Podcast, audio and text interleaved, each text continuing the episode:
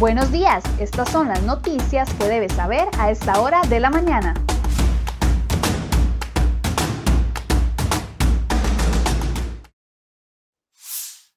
7 con 20 minutos de la mañana, muy buenos días, gracias por acompañarnos en esta mañana de jueves acá en Cereo y Noticias. Vamos de inmediato con las informaciones que preparamos para ustedes el día de hoy en nuestra portada.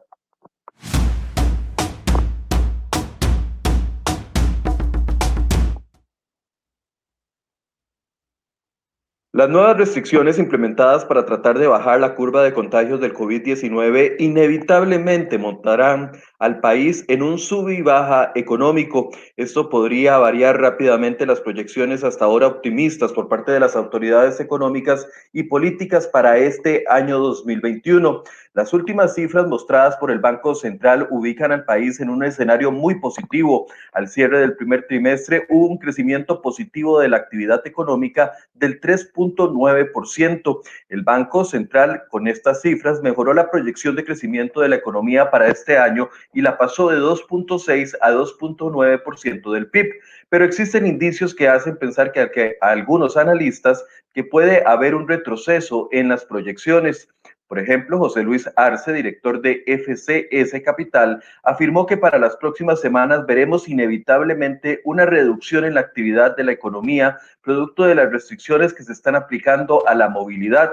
Esto se evidenciará en las cifras que publique el Banco Central para los resultados de los meses de abril y mayo próximo. Arce incluso señaló que podría darse una contracción en las proyecciones de crecimiento del país al 2.5 o 2.7 2.7% del PIB. Esto afectaría negativamente la situación del empleo.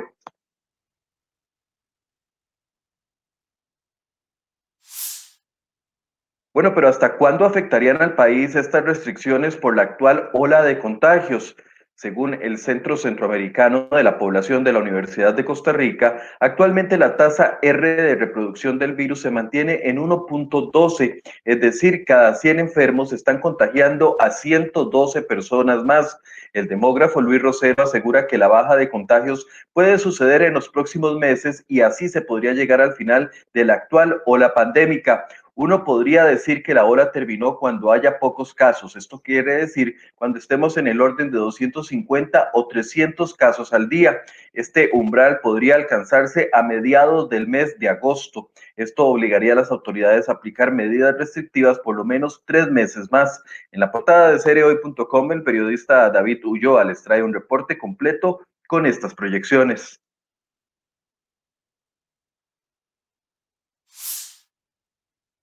Bueno, y mientras llega el mes de agosto con menos casos, el panorama actual no es tan positivo. En las últimas 24 horas, el país registró 23 nuevas muertes por COVID-19 para un total de 3.696 fallecimientos desde que inició la pandemia. 2.291 son hombres y 1.405 mujeres con rangos de edades entre los 2 años y los 103 años. El Ministerio de Salud reportó para este miércoles 2.900 casos nuevos, de los cuales 586 de ellos eran por nexo. Esta es la tercera cifra más alta que se da de contagios nuevos. En los hospitales de la Caja hay 1.437 pacientes hospitalizados, 517 en unidades de cuidados intensivos. A este 19 de mayo hay 64.174 casos activos y 225.000 personas recuperadas. La noche de este miércoles llegaron al país 174 mil dosis más de la vacuna de Pfizer que se empezarán a aplicar hasta la otra semana.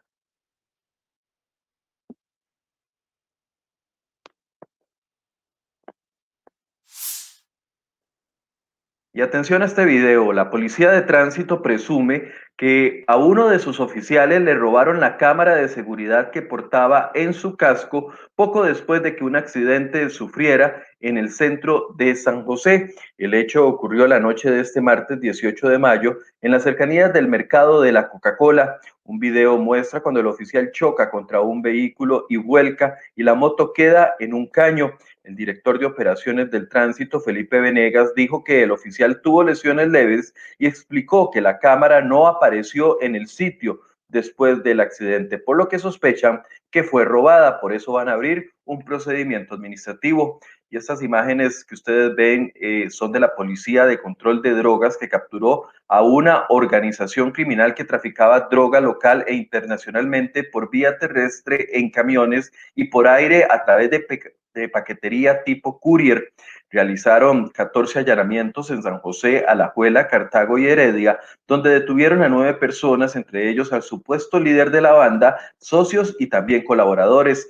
La droga viajaba en vehículos por la frontera norte hacia Nicaragua y los envíos courier se hacían por avión hacia el sector de México. Decomisaron cocaína, marihuana, dinero, vehículos, armas de fuego, chalecos antibalas, cargadores, municiones, radios de comunicación, una prensa hidráulica romana, entre otras cosas.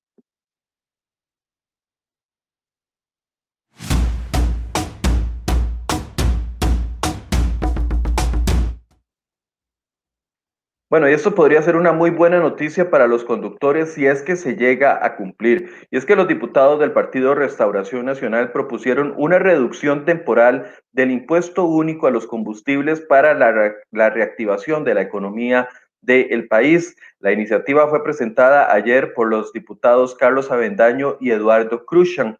La, según la iniciativa, la tarifa del tributo se reduciría en un 50% por un periodo de dos años a partir de la publicación de la ley. La medida busca además compensar las restricciones a la libre circulación de los vehículos impuestas por el Poder Ejecutivo en el último año para frenar el avance de la pandemia del COVID-19. Los diputados sostienen que el principal factor que incide en el aumento de los precios de los combustibles es el impuesto único que actualmente representa un 37.7% del precio final de las gasolinas super, 36.9% del precio de la gasolina regular y 26.1% del diésel. Además, los consumidores se verían altamente beneficiados porque hará que el precio de los combustibles baje y con ello los ciudadanos tendrían más dinero en su bolsillo para consumir y satisfacer otras de sus necesidades. Vamos a darle seguimiento a este proyecto de ley.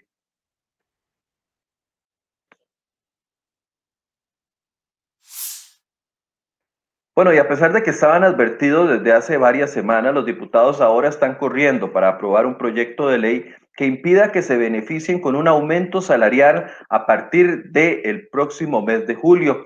La tarde de este miércoles, 43 diputados aprobaron una moción para dispensar de todo trámite el expediente que pretende poner freno a este incremento salarial que estarían próximos a recibir. Cuando un proyecto de ley se dispensa de trámite, su discusión y votación se aceleran y se discute de una vez en el plenario legislativo. La presidenta del Congreso, Silvia Hernández, explicó que ese aumento se daría porque cuando se aprobó el proyecto de ley de fortalecimiento de las finanzas públicas, se aprobó una moción para que por dos años se congelaran los aumentos a todos los altos jerarcas que ganan más de cuatro millones de colones al mes. Ese plazo de los dos años ya expiró por lo que a los congresistas les correspondería el aumento de ley. Se mencionó en un inicio que ese aumento podría ser de 48 mil colones para, para cada diputado. Sin embargo, la presidenta del Congreso, Silvia Hernández, aclaró que el incremento de darse sería de alrededor de 4 mil colones, pues no es un pago retroactivo.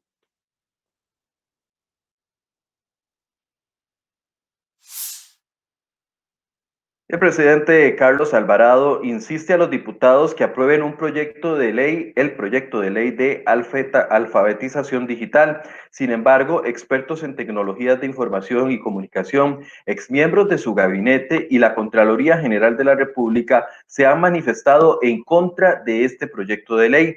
La iniciativa busca que se cree un Plan Nacional de Desarrollo de las Telecomunicaciones a cargo del MISID, que se financiaría con más de 350 millones de dólares que actualmente tiene el Fondo Nacional de Telecomunicaciones, FONATEL.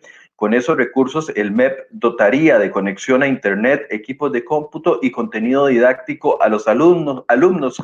Pero según el exministro del MISID, Luis Adrián Salazar, y el ex viceministro de Telecomunicaciones, Edwin Estrada, los recursos no deben salir de Fonatel y la ley es innecesaria. Actualmente ese plan se podría hacer por parte del MISIP.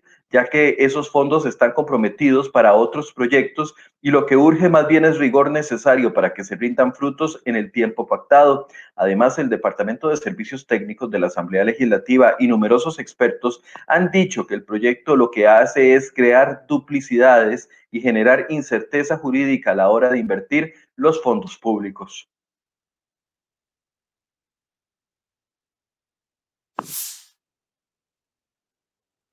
Y esta denuncia se ha venido dando en los últimos meses. Un millón, así escuchó bien, un millón de abejas murieron en el apiario de la finca Bajos del Bustamante de Tabarcia de Mora en San José este lunes 17 de mayo. Se cree que por la utilización de insecticidas en un trapiche o en una granja apícola ubicados muy cerca del apiario, y que generaron la masiva intoxicación de las abejas. El caso ya es de conocimiento del Servicio de Salud Animal SENASA, que además investiga otros tres eventos similares en los que en lo que va de este año 2021. Todo esto parece ser un acto criminal realizado por personas muy ignorantes, dijo el propietario del apiario, don Miguel Bustamante. Según el encargado, la pérdida podría alcanzar los 25 millones de colones y dijo que ahora dependen de las crías que estaban por nacer, aunque también hubo afectación de ese grupo de la población funcionarios de SENASA y del Servicio Fitosanitario del Estado tienen una lista propuesta para regular el uso de fepronil, ese es el químico que, ha causado supuestamente la intoxicación y muerte de millones de abejas acá en el país. Ahora están a la espera de que el despacho del ministro de Ambiente y Ganadería, Renato Alvarado, abra un espacio en su agenda para presentarle la estrategia y la prohibición y que sea él quien tome la decisión.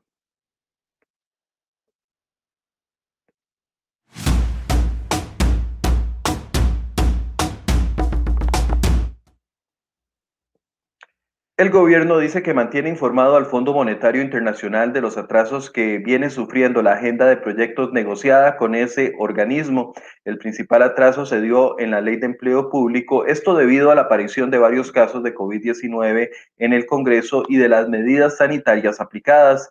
Don Elian Villegas, ministro de Hacienda, confirmó que vienen informando al FMI de estos atrasos desde hace unas dos o tres semanas, pero de momento no le han solicitado ninguna prórroga en los plazos a esa organización.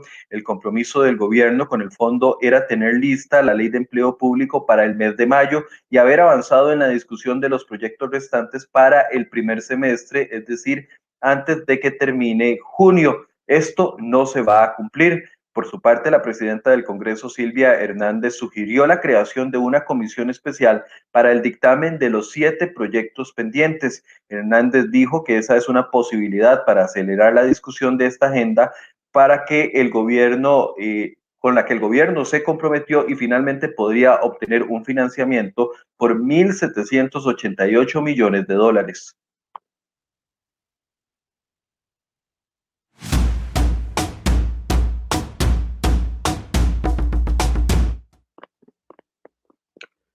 Noticia internacional, la Organización Mundial de la Salud asegura que las vacunas son eficaces contra todas las variantes del virus que provoca el COVID-19. La aparición de nuevas variantes del coronavirus, como la India o como la de Gran Bretaña, han despertado recelo entre los profesionales de la salud y la población cuando el proceso de vacunación aún avanza de manera desigual y muy lenta en el mundo. La última es la variante allá en la India que ha sumido al país en una crisis sanitaria sin precedentes. La OMS ha recomendado además este jueves que se eviten los viajes internacionales para mantener bajo control la propagación de este virus.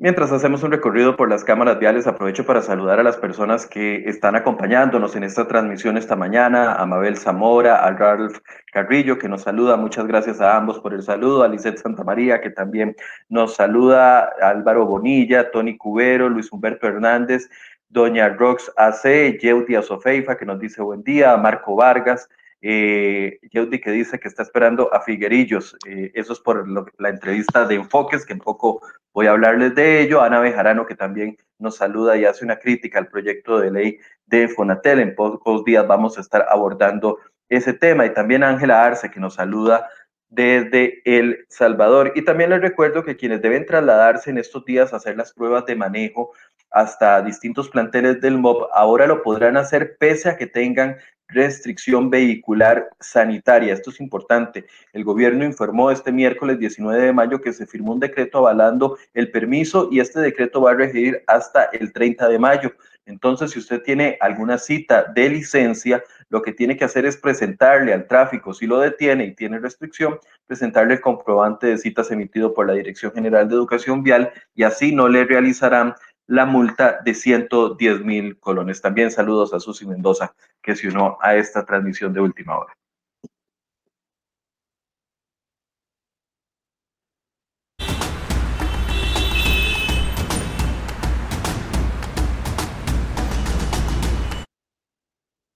Bien, en pocos minutos va a iniciar el programa Enfoques. Tenemos invitado al expresidente de la República y candidato presidencial, precandidato presidencial del Partido Liberación Nacional, José María Figueres, quien va a estar conversando con nosotros sobre muchos aspectos. Uno de ellos es la conveniencia o no de la realización de esta convención para el próximo 6 de junio en vista de la cantidad de casos, pero también sobre su propuesta con respecto a que le está haciendo a los liberacionistas y también al país con respecto a ser el, el, candidato presidencial en las elecciones del 2022. Las preguntas que ustedes tengan, vayan preparándolas y a partir de las 8 de la mañana acompáñenme a hacer esta entrevista juntos. Muy buenos días.